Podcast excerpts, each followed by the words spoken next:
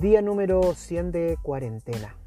El coronavirus ha afectado nuestra forma de relacionarnos dramáticamente. El hashtag quédate en casa se ha instaurado como una tendencia en cada red social que existe. Claro, quédate en casa, si puedes. Porque si no puedes, tienes que salir de igual manera, a exponerte. Tienes que hacer fila para ir al supermercado, para ir a la farmacia, para tomar locomoción colectiva, para tomar el metro, para ir a cobrar tu seguro de cesantía. Por otro lado, los que sí se pueden quedar en casa tienen que lidiar con las famosas clases por Zoom. Por un lado tenemos a profesores pidiéndole a sus alumnos que vayan a trabajar al McDonald's para poder tener una buena conexión a internet para que él pueda realizar su cátedra. Tenemos a miles de madres que tienen que aguantar y tienen que soportar el aburrimiento de sus hijos, porque claro está, un niño no está acostumbrado a estar encerrado en cuatro paredes y no poder salir a jugar, salir a saltar, salir a jugar al fútbol, eh, relacionarse con sus compañeros, con sus amigos. Por otro lado, nuestras autoridades han instaurado la famosa cuarentena parcelada. No sé qué esperan con eso, pero partieron primero con el sector oriente, luego con el sector sur poniente y finalmente casi toda la región metropolitana. Después de casi tres meses en el cual alcaldes, el sector de la medicina pedía a gritos una cuarentena total. Cuarentena total que aún así no es tal, porque siguen habiendo miles de autos en las calles, la gente sale igual, a veces por obligación, como lo dije anteriormente. Manejando toda esta crisis no está el presidente, sino que está nuestro ministro de Salud, que de alguna manera siendo una especie de símil de su figura, las famosas piñericosas parecen haberse transformado en las mañalicosas. Que un ministro de salud diga de que el virus puede mutar a una buena persona o la famosa nueva normalidad que demostró ser un caos y un desastre, lo único que ha logrado es inseguridad, es miedo. Finalmente han logrado que la población tenga miedo.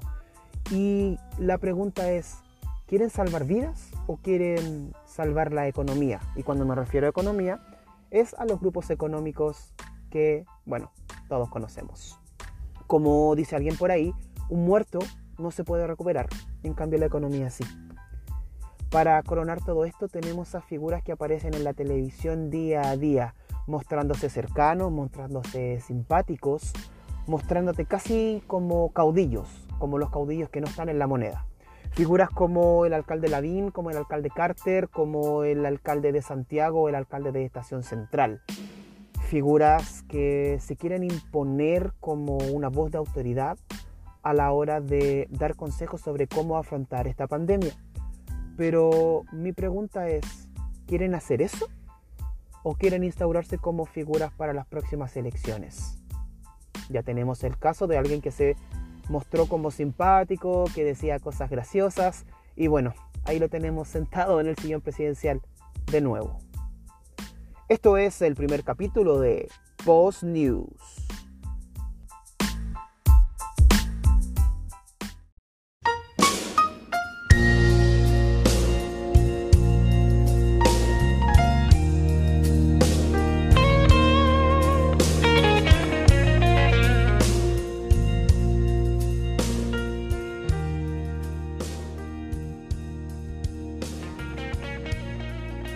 Hola, eh, sean todos cordialmente bienvenidos al primer capítulo de Post News, un eh, podcast eh, bien humilde, la verdad, creado por este servidor. Mi nombre es Nicolás Sarcos, soy actor.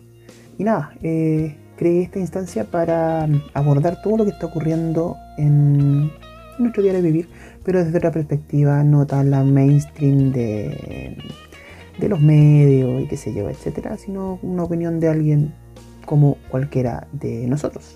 Así que nada, espero que les guste esta propuesta que estoy haciendo, eh, que lo pasen bien. Y nada, comencemos. Eh, ¿Y cómo comenzamos? Bueno, obviamente eh, tenemos que hablar de la cuarentena, ¿no? De la pandemia, del COVID, coronavirus, como ustedes quieran llamarlo, porque ha marcado la agenda de este año 2020 que ha sido fatídico por todos los ángulos, si uno lo quiere analizar, ha sido fatídico. Y obviamente eh, el concepto de aislamiento, cuarentena, confinamiento, mm, distanciamiento social, como ustedes quieran llamarlo, es algo que nos ha afectado a todos, desde las esferas más altas hasta las más flightes kumas. Para entender esta cuarentena, tendríamos que preguntarnos dónde nació el concepto cuarentena, por qué se llama cuarentena, de dónde viene. Y para eso hay que remitirnos a bueno, lo que están eliminando los colegios, la historia. Y dice acá, porque yo hice mi tarea eh, y busqué en Wikipedia. Entonces dice que la cuarentena se define como el aislamiento de personas o animales durante un periodo de tiempo no específico con el objetivo de evitar o limitar el riesgo que se extienda una enfermedad o plaga. O sea, básicamente lo que se ha hecho este último tiempo. Ahora, ¿por qué cuarentena? ¿De dónde viene la palabra cuarentena? Eh, y cuarentena viene de eh, el italiano 40 giorni, y 40 viene del latín quadraginta, que traducido al español significa 4 veces 10. Súper básico, súper obvio. 4 veces 10, 40. Por eso cuarentena. Por lo tanto, cuarentena es el aislamiento de 40 días a las personas o sospechosos de portar algún tipo de enfermedad, contagio nocivo para la sociedad. Por ejemplo, la peste bubónica y la peste negra en Venecia en el siglo XIV. ¿En qué parte de Venecia? En una localidad que se llama Ragusa. Fue, fue la pandemia, por decirlo de alguna forma, que instauró el concepto de cuarentena. Hubo otras antes, en la Edad Media, en Grecia, etcétera, etcétera, etcétera. Pero fue acá, en Venecia, en el siglo XIV en la localidad de Ragusa, donde se empezó a adoptar el término cuarentena, que no significa más que 40 días. ¿Por qué 40, no 30, ni 20, ni 10, ni 15, ni 30? No tengo pico idea. Pero em, quizá porque 40 días era el... se definió como que era el tiempo necesario como para poder aislar a una persona para que se pudiera recuperar de manera efectiva. No tengo idea, no soy médico, yo solamente esta weá la vi en Wikipedia. ¿Ya? Ahora, si lo vemos acá en Chile, aislar un weón 40 días es imposible. ¿Qué? Porque eh, una persona le da coronavirus, ¿cierto? Le hacen el, examen weón y, le da coronavirus. Y se tiene que ir para la casa o a la residencia sanitaria. Eh, a los dos días ya eh, revisó todas las redes sociales, subió toda la historia. Aquí, aquí en mi cuarentena, con cara enfermo. aquí con mi mascarilla aquí con mi examen COVID, eh, etcétera. Y ya como que suben todo, ya hablaron con el papá, con la mamá, con los amigos, avisaron. Y a los cinco días ya pusieron aburrido. Entonces podemos entender de que aislarse 40 días, hoy por hoy, es imposible. Pero bueno, eh, es a lo que nos hemos visto enfrentados. Ahora, en mi torpedo que tengo acá, eh, yo reviso la historia de la cuarentena. Y la cuarentena, hay registros de que en el siglo V antes el señor Hipócrates y el señor Galeno. Hipócrates, no tengo pico idea quién es. Eh, no sé si tiene que ver algo con la palabra hipocresía, no, no tengo idea. Y Galeno, eh, yo lo escuché en una canción de Arjona, así que asumo de que tiene que ver algo con, medicina. Eh, aparentemente creo que, que, es como el, como el padre de la medicina, el señor Galeno. No, no tengo idea. Pero bueno, estas dos personas aconsejaban, y cito, dice acá, cito longe tarde, que significa vete rápido, vete lejos y tarda en regresar. O sea, ándate a la chucha y no volváis. Eso era como, como para que te recuperís, mejor ándate lejos, eh, no me hablé, no, no me mirí, porque si no yo también voy a enfermar. Así que em, em, sería como, como, como el primer registro de lo que nosotros eh, entendemos como una especie de cuarentena, de aislamiento, eh, de una enfermedad, de, una pandemia, qué sé yo, cualquier cosa. ¿ya? En los programas Apolo también, ahora ya estamos, pegamos el medio salto, en los programas Apolo, ustedes saben que los programas Apolo era como el programa de los eh, gringos para todo lo que era mm, misiones a la luna y todo lo que tenga que ver con cosas eh, del espacio, la NASA, etcétera, etcétera, etcétera. En el programa Apolo cuando estos buenos volvían, también se les aislaba porque estando en contacto con otros, digamos, elementos de los planetas a los cuales que iban la luna, lo que sea, eh, podían haberse contagiado, entonces ellos también se quedaban aislados eh, por un tiempo determinado. ¿Ya? Eh, también encontramos como una referencia a la cuarentena en obras literarias. Por ejemplo, la obra que de hecho la estoy leyendo ahora, que se llama Ensayo sobre la ceguera. Ceguera, mira, mira, ah, no, no, es Ensayo sobre la ceguera del señor José Saramago. José Saramago es un escritor portugués, ganador del Nobel, bla, bla, bla. Se hizo una película. Yo particularmente estoy leyendo este libro. Muy bueno. En donde en una ciudad de Portugal, me imagino, eh, una persona le, se queda ciego de la noche a la mañana. Queda ciego, mm, los doctores no saben explicar por qué, y eso empieza a generar que todas las otras personas se, mm, empiecen a quedar ciegos como una pandemia, como el bicho maraco que le digo yo, como el coronavirus. Em, y la obra habla de eso. No, no hace mención a cuarentenas, pero sí habla de eso. Entonces yo les recomiendo que vean eh, Ensayo sobre la ceguera de José Saramago. También hay una película eh, que no sé cómo se llama, pero eh, está basada en, en esta novela. Muy buena, se lo recomiendo. También hay una novela de ciencia ficción del año 1992 que se llama Cuarentena, de un weón que se llama Greg Egan. Y acá este caballero mezcló la metafísica con la física cuántica. No sé de qué mierda eh, trata, pero ahí también aparece mencionado la cuarentena como un término y hasta casi como un, como un elemento narrativo para hacer esta novela. Finalmente, tenemos la novela Inferno de Dan Brown. ¿Quién chucha es Dan Brown? El one que escribió todo lo que era el Código da Vinci. ¿Ya? Y acá se hace referencia al origen de la palabra, el número 40. 40 en italiano. ¿Recuerdan que les dije que 40 en italiano? Ya. Servía de sombrío recordatorio de los orígenes de la palabra cuarentena. Tampoco tengo pico idea de qué se trata la novela Inferno, pero aquí se hace referencia al origen italiano de la palabra cuarentena. Siguiendo con las referencias de los casos que han habido con cuarentenas a lo largo de la historia, podemos mencionar la gripe española del año 1918. En el siglo VI después de Cristo hay referencias de cuarentenas en el Imperio Bizantino. El Imperio Bizantino era como la extensión del Imperio Romano. Eh, y cuando se eliminó el Imperio Romano en Roma, quedó en, en Bizancio, que es donde está Turquía actualmente. Y ahí también hubo casos de, una especie de aislamiento, de como cuarentena.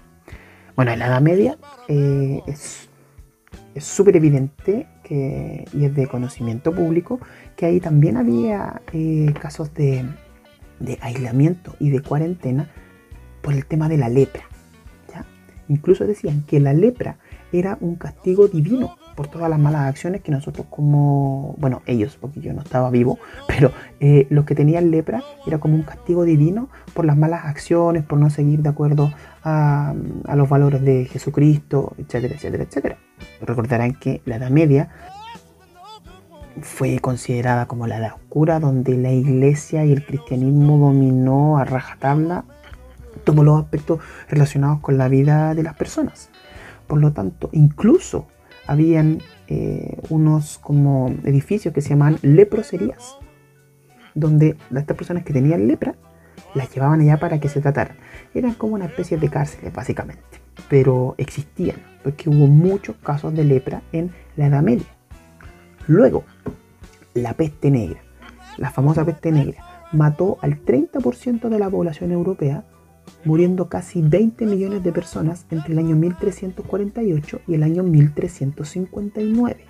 Ha sido una de las plagas más mortíferas que ha existido en la historia. Y obviamente también hubo reclusión, hubo aislamiento, hubo cuarentena. En el año 1793 también hubo un brote de fiebre amarilla en Filadelfia, Estados Unidos. Murieron 4.000 personas.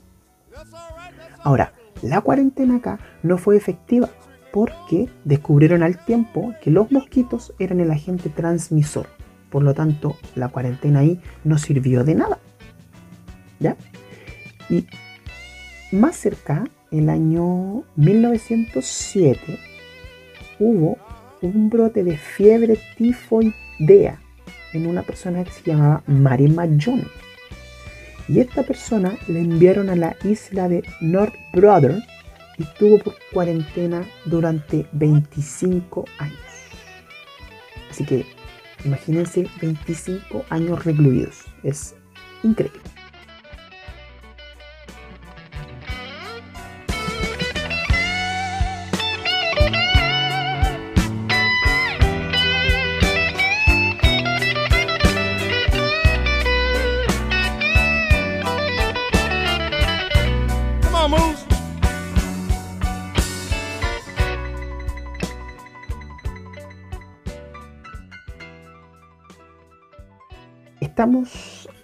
La oportunidad única de aprender, de conocer nuevas películas, nuevos libros, aprender materias que quizás pensamos que iba a ser imposible conocer en algún momento. Bueno, todo esto lo entrega eh, el confinamiento, ¿no? El quédate en casa. Es por eso que esta sección la he denominado Léete esta weá.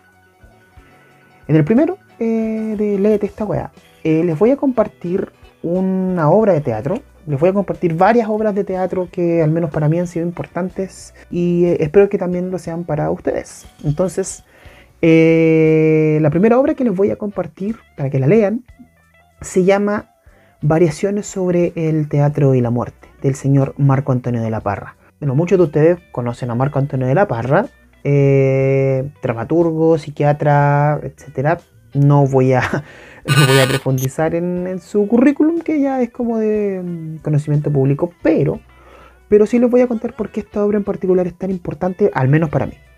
Eh, yo tengo, o tuve, mejor dicho, dos vinculaciones con, con, con esta obra. El primero, el primero es que fue una de las primeras obras de teatro que yo pude ver antes ya había visto teatro en el colegio y cosas así. Pero esta obra yo la vi cuando estaba en primer año de universidad, en el año 2006. Eh, y fui un día jueves, creo que era un día jueves con lluvia, por lo tanto no fue tanta gente al teatro. Yo me senté en la segunda fila para ver esta obra y no habían más de, no sé, 20 personas. Y pude ver esta obra casi, no sé, me dio la sensación como que me la estaban haciendo a mí. Y es una obra que me voló la cabeza.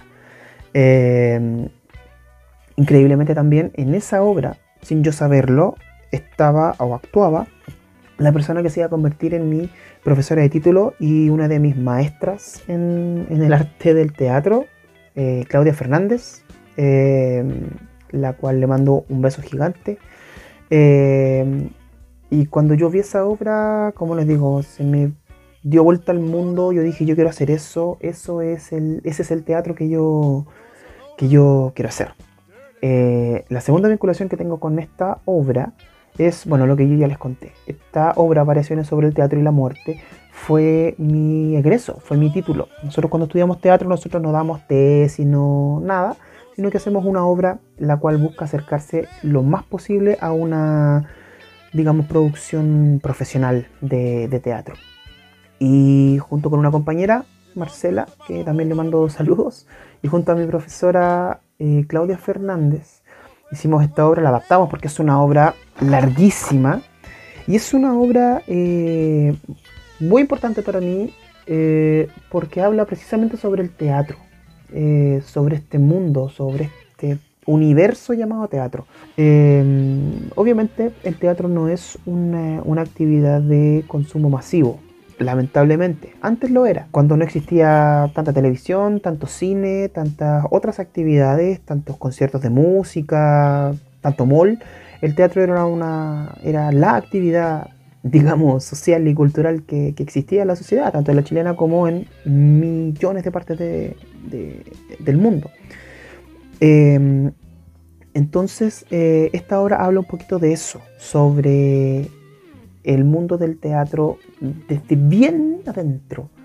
La verdad, yo se la recomiendo para las personas que tienen una vaga noción de lo que es el teatro, que la lean, se la imaginen, porque aquí habla, habla sobre, sobre estos, estos, personajillos tan propios del, de, la, de, la, construcción del teatro, tanto en Chile como, como en el mundo. Del actor cómico, la actriz diva, el director, el director de escena, etc. Y habla también sobre cómo nosotros, actores, nos terminamos convirtiendo de alguna manera como en unos entes, como en una especie de fantasmas, de espectros del arte, como cuando nos sumergimos en este océano llamado teatro, arte, eh, de alguna manera dejamos de ser nosotros eh, con todas nuestras particularidades. Familia, amores, hijos, eh, responsabilidades, ideologías, etcétera, y prácticamente entregamos nuestro cuerpo y alma a este oficio tan maravilloso que se niega a morir. Eh, así que yo los invito a, que lean esta obra. Les voy a leer lo que dice, una especie de prólogo, que dice acá, dice acá, Variaciones sobre el teatro y la muerte de Marco Antonio de la Parra. Este texto no debe por ningún motivo ser representado completo su exceso equivale a acotaciones. Es más bien un ensayo que un texto teatral. Una escena acota la otra. Puede cantarse o danzarse, proyectarse en un telón, decirse por fragmentos, libre uso de tijera. El concepto tijeras, eh, básicamente cortar, tenemos una obra y sacamos escenas, sacamos personajes, las colocamos por aquí por allá, las eliminamos, etc. A eso, eso se refiere con tijeras. Hay personajes, pero también pueden desaparecer podría ser tan solo el monólogo de un actor en su lecho de muerte, es decir, en el escenario. En esta obra aparecen, aparecen varios, em, varios personajes típicos que yo ya más o menos ya, ya les mencioné, eh, como era la actriz diva. Antes, eh, hace muchos años, eh, estaba el concepto de, esta actriz diva, del actor cómico, que eran como, como, como personajes tipos de, la forma de hacer teatro. Eh, actriz diva, hay miles de casos, tanto en el cine como en el, como en, el teatro. Esta mujer con un garbo impresionante que podía representar cualquier tipo de papel, una diva de tomo y lomo. Eh, y el actor cómico que precisamente era alguien, un personaje que tenía eh, mucha gestualidad, eh, era muy gracioso, se conectaba con el público, etc. ¿ya? Em, esta obra eh, nos cuenta la historia de amor de esta diva y este cómico. Esta historia de amor que se entrelaza entre realidad y casi ficción porque estos personajes, si bien son dos personas reales, eh, son casi como fantasmas del teatro, fantasmas que desaparecieron, que se quedaron ahí en, una sala de teatro y, vienen, a, vienen a, contar esta historia. ¿ya? Es, una, es una historia hermosa eh, porque habla, es como una obra dentro de la obra, eh, donde, donde vemos como los cuestionamientos que tienen, que tienen los actores, los artistas, la fragilidad en la cual trabajamos nosotros. Eh, y siento que esta obra es muy importante precisamente para entender un poco cómo el rubro del arte y del teatro particular se ha visto afectado con esta pandemia. Porque es algo tan cierto como que el teatro sin público no existe yo aplaudo eh, las instancias de teatro online o estas como, como, como, instalaciones que se han hecho, estas ideas que a mí me parecen maravillosas. Eh, que la gente esté creando, esté escribiendo, esté armando escenas, esté haciendo monólogos, esté, que lo suba a sus redes, que los comparta vía Zoom, vía transmisiones, en YouTube, lo que sea. Pero lo que sí es cierto es que una obra de teatro, el teatro de por sí, al menos desde mi concepción del teatro, se construye con la gente, eh, se construye con el público. Y esta obra habla, habla de eso. Es una historia de amor hermosa, de personajes fantasmas. Así que los invito a que la lean. Se llama Variaciones sobre el teatro y la muerte. Yo la tengo, yo la tengo. Así que si quieren, búsquenme en redes sociales, eh, Nicolás Arcos. Eh, si escucharon el podcast y yo se las envío para que la lean esa fue mi recomendación del día de hoy, Variaciones sobre el teatro y la muerte de Marco Antonio de la Parra.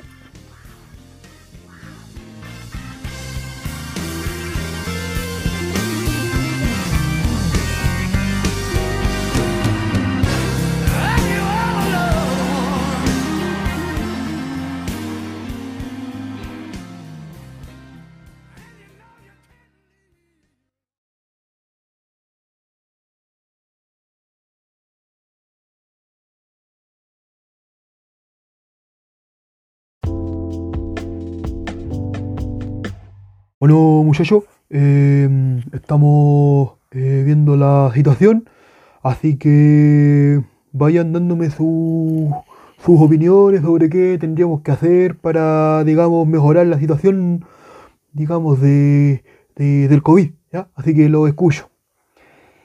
Eh, bueno, eh, ministro, yo, yo creo que debiéramos escuchar las opiniones de los alcaldes porque, porque ellos están pidiendo que, que, coloquemos cuarentena en su cuarentena total en su, en su comuna porque están teniendo hartos casos y, y no sé, eh, yo creo que eso podría ser una, una muy buena medida.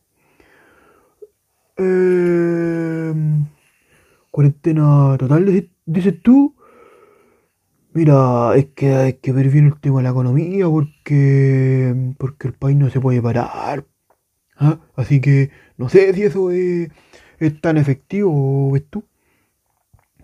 Eh, sí, ministro, pero es que eh, esa es la forma en la cual se combate, digamos, una, pandemia como esta, ¿no? Así que yo, yo le recomiendo, como equipo asesor acá, le recomendamos que, usted ponga la cuarentena total en, la región metropolitana completa y que lo haga pronto, porque si no, uh, va a quedar la escoba.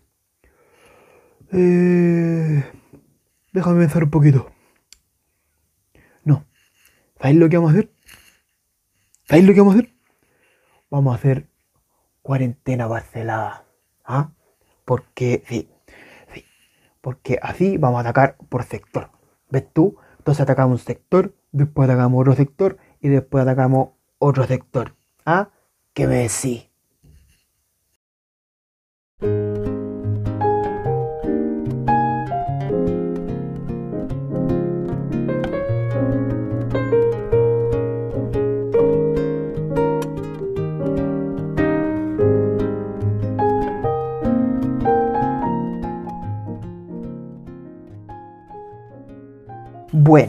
Eh, yo no soy médico, yo no soy experto en epidemia, epidemiólogo, creo que es el término más exacto, pero lo que podemos estar claro es que eh, la estrategia que ha seguido el gobierno para llevar a cabo eh, esta defensa de la población con el coronavirus ha sido un poquito mejor que lo yo.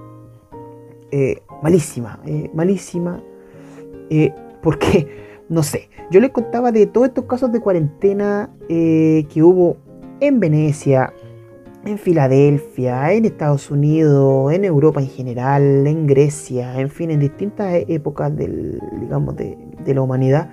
Y creo que en ninguna, en ninguna aplicaron esta estupidez de la, de la cuarentena parcelada.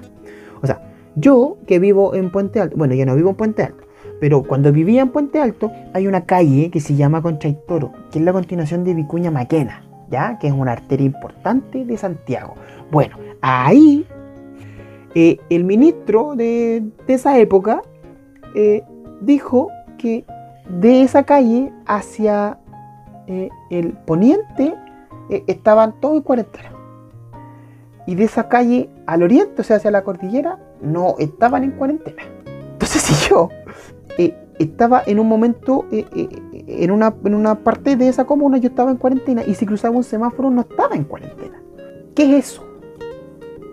Como que eh, eh, eh, el COVID iba a decir, no, que vaya hasta abajo de Mena, entonces para allá mejor no me voy a ir porque si no para allá me van a cogotear. De que, como que no, no, nunca logré entender eso. Tampoco logré entender el hecho de que hubo muchas comunas que estuvieron en cuarentena en el sector oriente. Ñuñoa estuvo casi dos meses en cuarentena, pero había como sectores, lo mismo. y los contagios aumentaban, aumentaban, aumentaban. Por eso, ¿Qué quería decir el ministro? ¿Que el, que el COVID tenía conciencia? Que como que él era consciente de las partes como más kuma, no, como las partes más peligrosas de Santiago, como para no ir a meterse allá. Eso como que no. No. Nunca me, nunca me calzó eh, la verdad. Y bueno, esta opinión que tengo yo, que es una opinión, puedo estar equivocado, eh, de alguna manera eh, viene como a. como a ¿cómo decirlo? A ver, eh, viene a, apoyar esta idea de las grandes diferencias que hay eh, en, nuestro país, sobre todo en nuestra comuna, perdón, en, nuestra región metropolitana, en nuestra capital.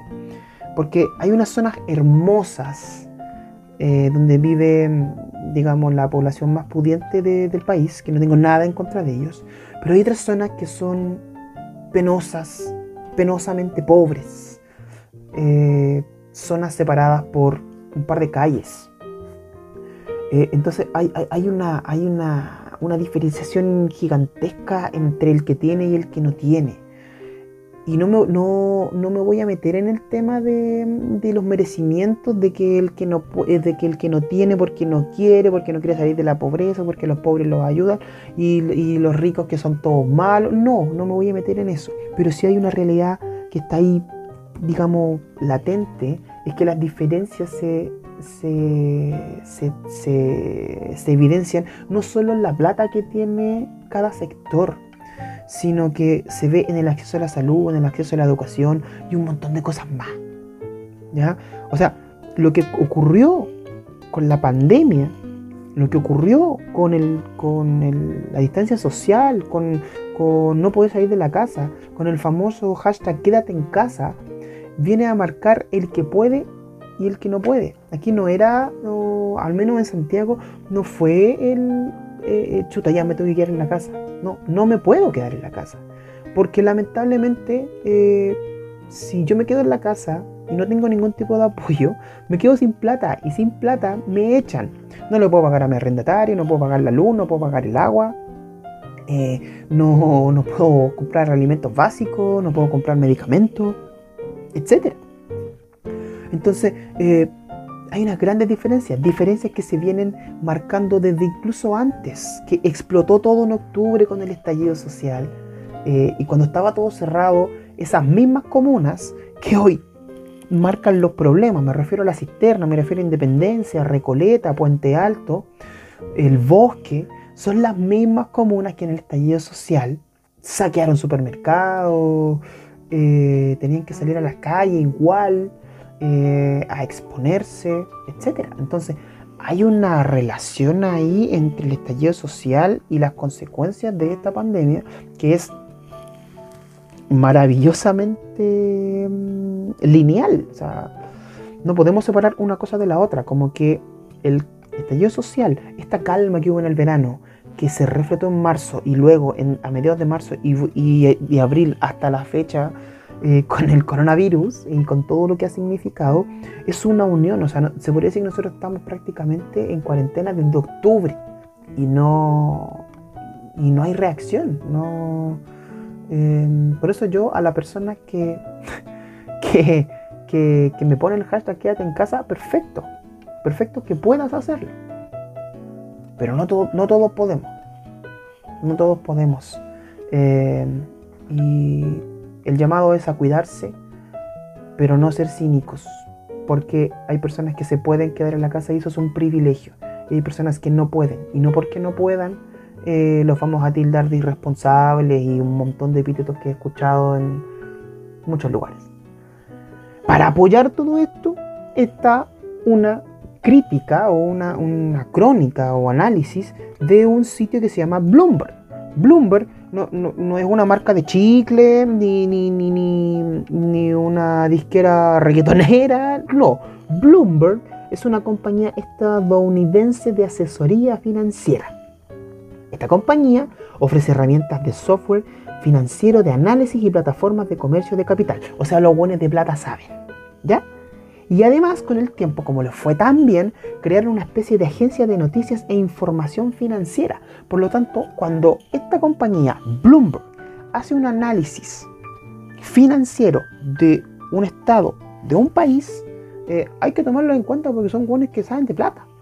Y estas personas, dice acá, en el informe que ellos hicieron hace algunos días, algunas semanas, dice, las evaluaciones iniciales sugieren que Chile siguió el ejemplo de las naciones ricas solo para darse cuenta, una vez más, de que un gran porcentaje de sus ciudadanos son pobres. Y ahí está. Chile es un país pobre, que quiere ser rico. Y hoy por hoy está financiado, no, no financiado, está gobernado por ricos, por personas que están desconectadas de la realidad. ¿Y por qué digo desconectadas? Porque si yo escucho al ministro que dice, es que yo no sabía no me imaginaba el nivel de hacinamiento en el que vivían los chilenos. Es alguien que no está conectado, o sea, esa misma persona que iba al Hospital Sotero del Río, que iba al Barro Luco, no sé, ese mismo dice que no, que, que no sabía. Entonces ahí está el problema. Estamos gobernados por personas que tienen muchos conocimientos. Yo no los trato de tontos. Tienen mucho conocimiento en su área. El ministro sabe mucho de salud. El presidente sabe mucho de economía. Nadie va a negar eso. Pero hay un tema de que cuando tú haces política, cuando tú haces política, tú tienes que conectarte con la gente a la cual tú estás gobernando. Ir a ver, conocer, para saber, para decir, sí, la gente de esta comuna de Independencia, de Recoleta, hay muchas personas que son eh, mayores de edad, porque hay muchos hogares de ancianos, hay muchas, hay muchas eh, construcciones ya antiguas donde vive personas de 50, 60 años hacia arriba. Obviamente iban a haber muchos casos allá y obviamente iban a haber muchos casos de mortalidad y no se hizo nada. Hay una desconexión brutal, brutal, eh, con la gente que más está sufriendo esto. Es lamentable, es lamentable. Y por otro lado, por otro lado, eh, esto del confinamiento selectivo, ya esta, esta como parcelación de cuarentenas, funcionan precisamente para los que tienen, pero no para los que no tienen. Porque los que no tienen tienen que salir igual. Entonces ellos no pueden quedarse en la casa y qué sé yo. No pueden quedarse en la casa. Un bono de 50 lucas no basta. Un bono de 100, 150 no basta. Si quieren que nos quedemos en la casa, ayuden. Y no estamos así pidiendo que, no, que nos entreguen un bono de 2 millones de pesos. Solamente ayúdenos a poder pagar las cuentas que con tanto esfuerzo eh, pagamos. La gran mayoría de los chilenos que ganamos 400, 500 lucas, que no podemos pagar, eh, que no nos podemos hacer cargo ahora, háganse cargo por último de eso, para poder quedarnos en casa tranquilos y cuidar de nuestra familia. Porque pareciera ser que al gobierno le interesa más mantener a flote la economía que salvar vidas. Sino porque se de otra manera yo no me logro explicar por qué tanta necesidad de abrir malls, de, no cerrar las ciudades, etc. Hay casos, hay muchos.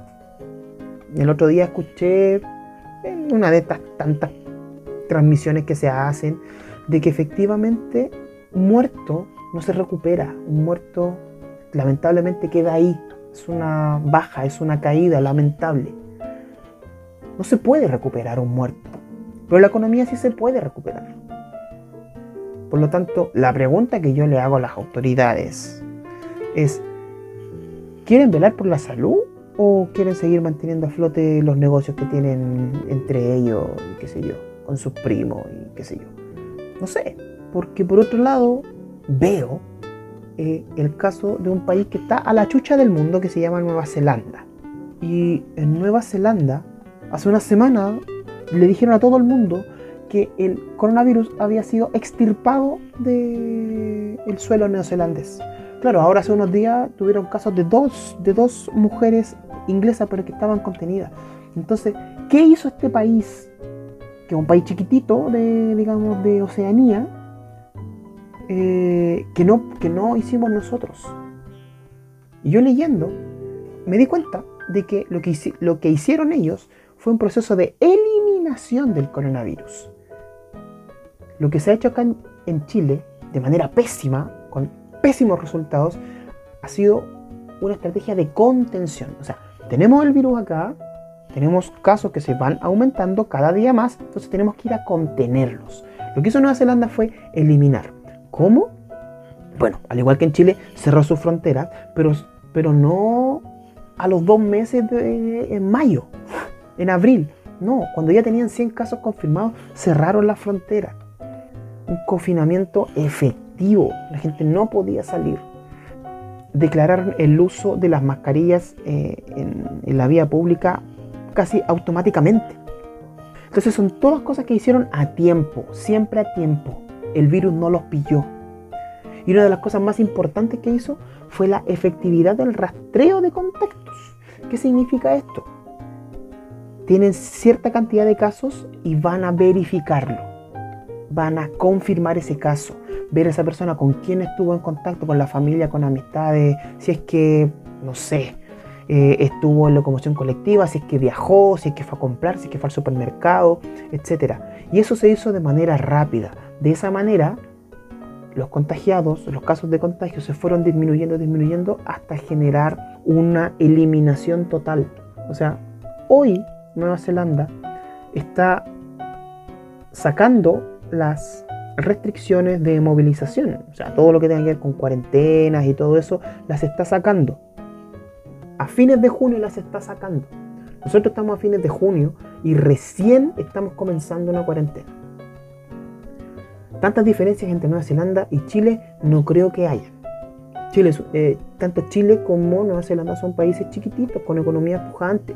Entonces, aprendamos. Porque siento que eh, está siendo demasiado tarde. Yo le decía a, mi, a mis familiares, a mi pareja y todo, de que yo no les veía, y con esto quiero ser súper responsable, por favor no me digan, ¡ay, el culiao este! No, por favor no. Pero yo, si a mí me hablan de una, de una pandemia que está matando gente, yo digo, perfecto, hay que, es de cuidado, es peligroso, hay que cuidarse.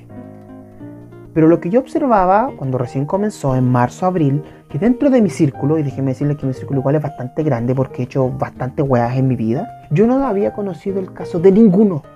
De ninguno. Y eso más allá de lo que salía en la televisión, más allá de lo que salía en Twitter, en redes sociales, estos informes, informes, informes por aquí, informes por allá, de los contagios diarios, de los que estaban con ventilación, etcétera, etcétera, de las comunas que entraban, de las comunas que salían eh, en cuarentena, yo aún así yo no conocía de nadie, hasta el mes de mayo.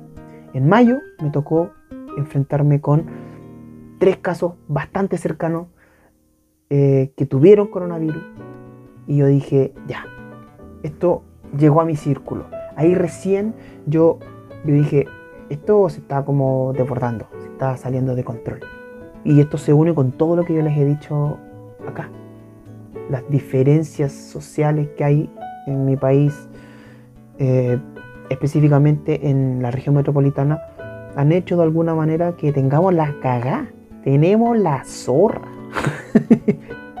Por eso cuídense, infórmense, pero sean críticos con las autoridades. Es su familia la que se está muriendo, no la familia del presidente, no la familia del ministro, es tu familia, es tu hijo, tu madre, tu abuelo la que se está muriendo. Y ellos no están haciendo nada, están dejando que la gente se muera. Eh, la dejo ahí.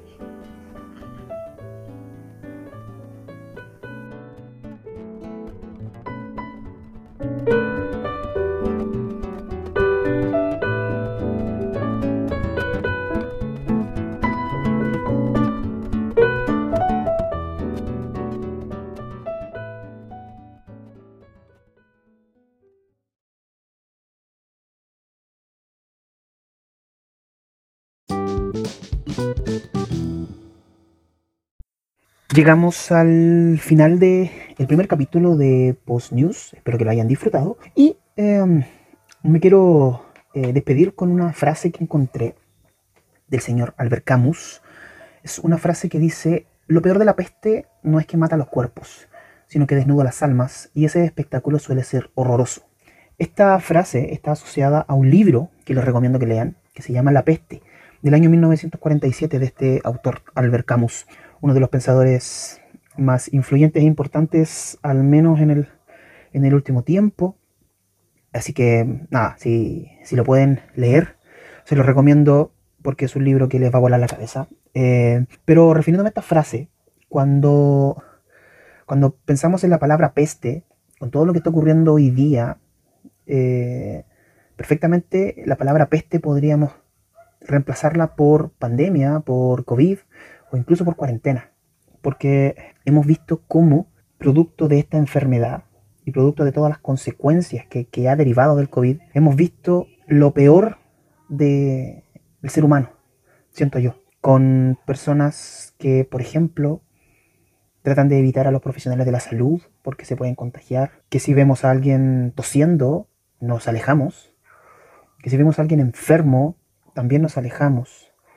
Entonces, la peste, la pandemia, el COVID, etcétera, provoca, provoca lo peor del ser humano. Se desnuda tal cual es, porque se ve enfrentado a, o más que enfrentado, se ve obligado a moverse por emociones que son súper oscuras, como la incertidumbre, como el miedo, básicamente. Y eso no puede llegar a ninguna buena parte. Ahora, lo paradójico de esto, de esta frase, que uno la escucha y dice, oye, me hace completo sentido una frase que se escribió en el año 1947, o sea, casi 70, casi 80 años después, no la escribió este web. De hecho, no se sabe quién la escribió, si es que efectivamente alguien la escribió. Está asociada a Albert Camus en este libro, pero gente que ha estudiado la historia y la obra de Albert Camus no reconocen en ningún momento o ninguna parte del libro que él la haya escrito. Entonces, de hecho, eh, lo que sí aparece en el libro, casi al final, es la siguiente cita, que dice, hay en los hombres más cosas dignas de admiración que de desprecio. Y es verdad, yo creo que como civilización hemos sido capaces de derrotar cosas más fuertes que el coronavirus. Derrotamos, bueno, la misma peste que yo les hablaba antes, la peste negra y un montón de enfermedades hemos superado dos guerras mundiales, hemos derrotado a miles de dictadores. Hitler, Pinochet, Mussolini, eh, Stalin, etcétera, etcétera. Y la lista es gigantesca. Y aún así nos seguimos cayendo en cosas chiquititas, en cosas pequeñas, como ofendernos entre nosotros mismos, como eh, alejarnos de la gente que trabaja en medicina que de verdad deberían levantarles un monumento cuando termine todo esto. Y así somos capaces de crear las cosas más maravillosas que podamos imaginarnos. Y aún así nos seguimos cayendo en cosas tan chiquititas, tan pequeñas. Em, quizás es la, gran inmensidad del ser humano. Se los dejo como reflexión final. Y, nada, espero que les haya gustado. Eh, si les gustó, compártanlo, eh, recomiéndenlo a sus amigos cercanos, qué sé yo. Y si no les gustó, puta mala cueva pero recomiéndeselo a alguien que les caiga mal, pues, para que por último pase unos 40 minutos eh, odiando lo que está escuchando. Así que eso, este fue el primer capítulo de Post News. Nos vemos en la siguiente entrega y gracias por escuchar.